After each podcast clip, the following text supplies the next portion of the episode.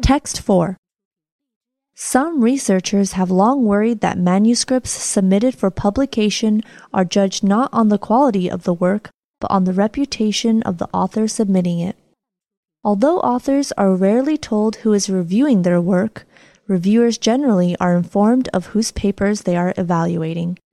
But last week, an article in Conservation Biology revealed that journal would be considering double blind peer review in which neither the reviewer nor the reviewed knows the other's identity.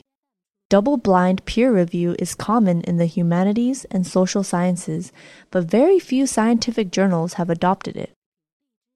Mark Burgman, a biologist at the University of Melbourne and editor in chief of Conservation Biology, says that the journal has been exploring the possibility since last year and found that it has overwhelming support, especially among younger and minority scientists.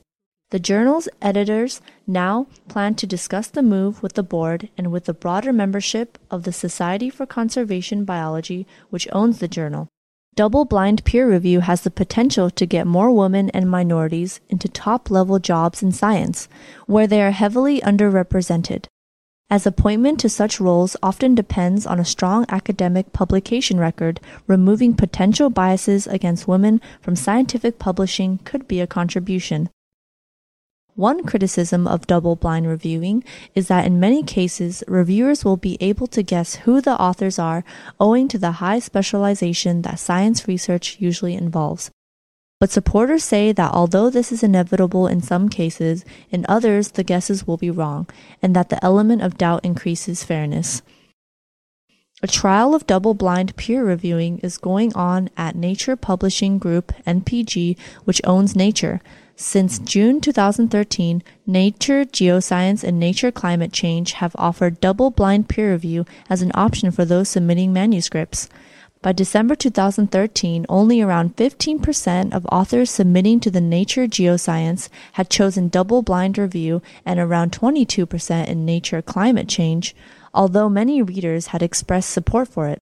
The authors of the editorials reporting this figures suggested that the discrepancy may be down to the fact that many authors were not aware of the option at the start of the process or were concerned, for example, that editing the paper to remove all identifying information could delay their submission.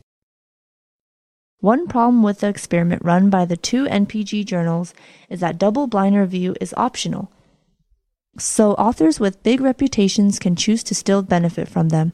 Conservation biology is considering mandatory double blind review. Heike Langenberg, chief editor of Nature Geoscience, says that both NPG journals will probably continue offering double blind review as an option, but making it mandatory is not something that's on the horizon and would require strong support from the community. Support for double blind reviewing seems to be growing. It makes the review process a bit more scientific, says Alastair Brown, associate editor at Nature Climate Change. Removing the opportunity for subconscious bias is a good thing.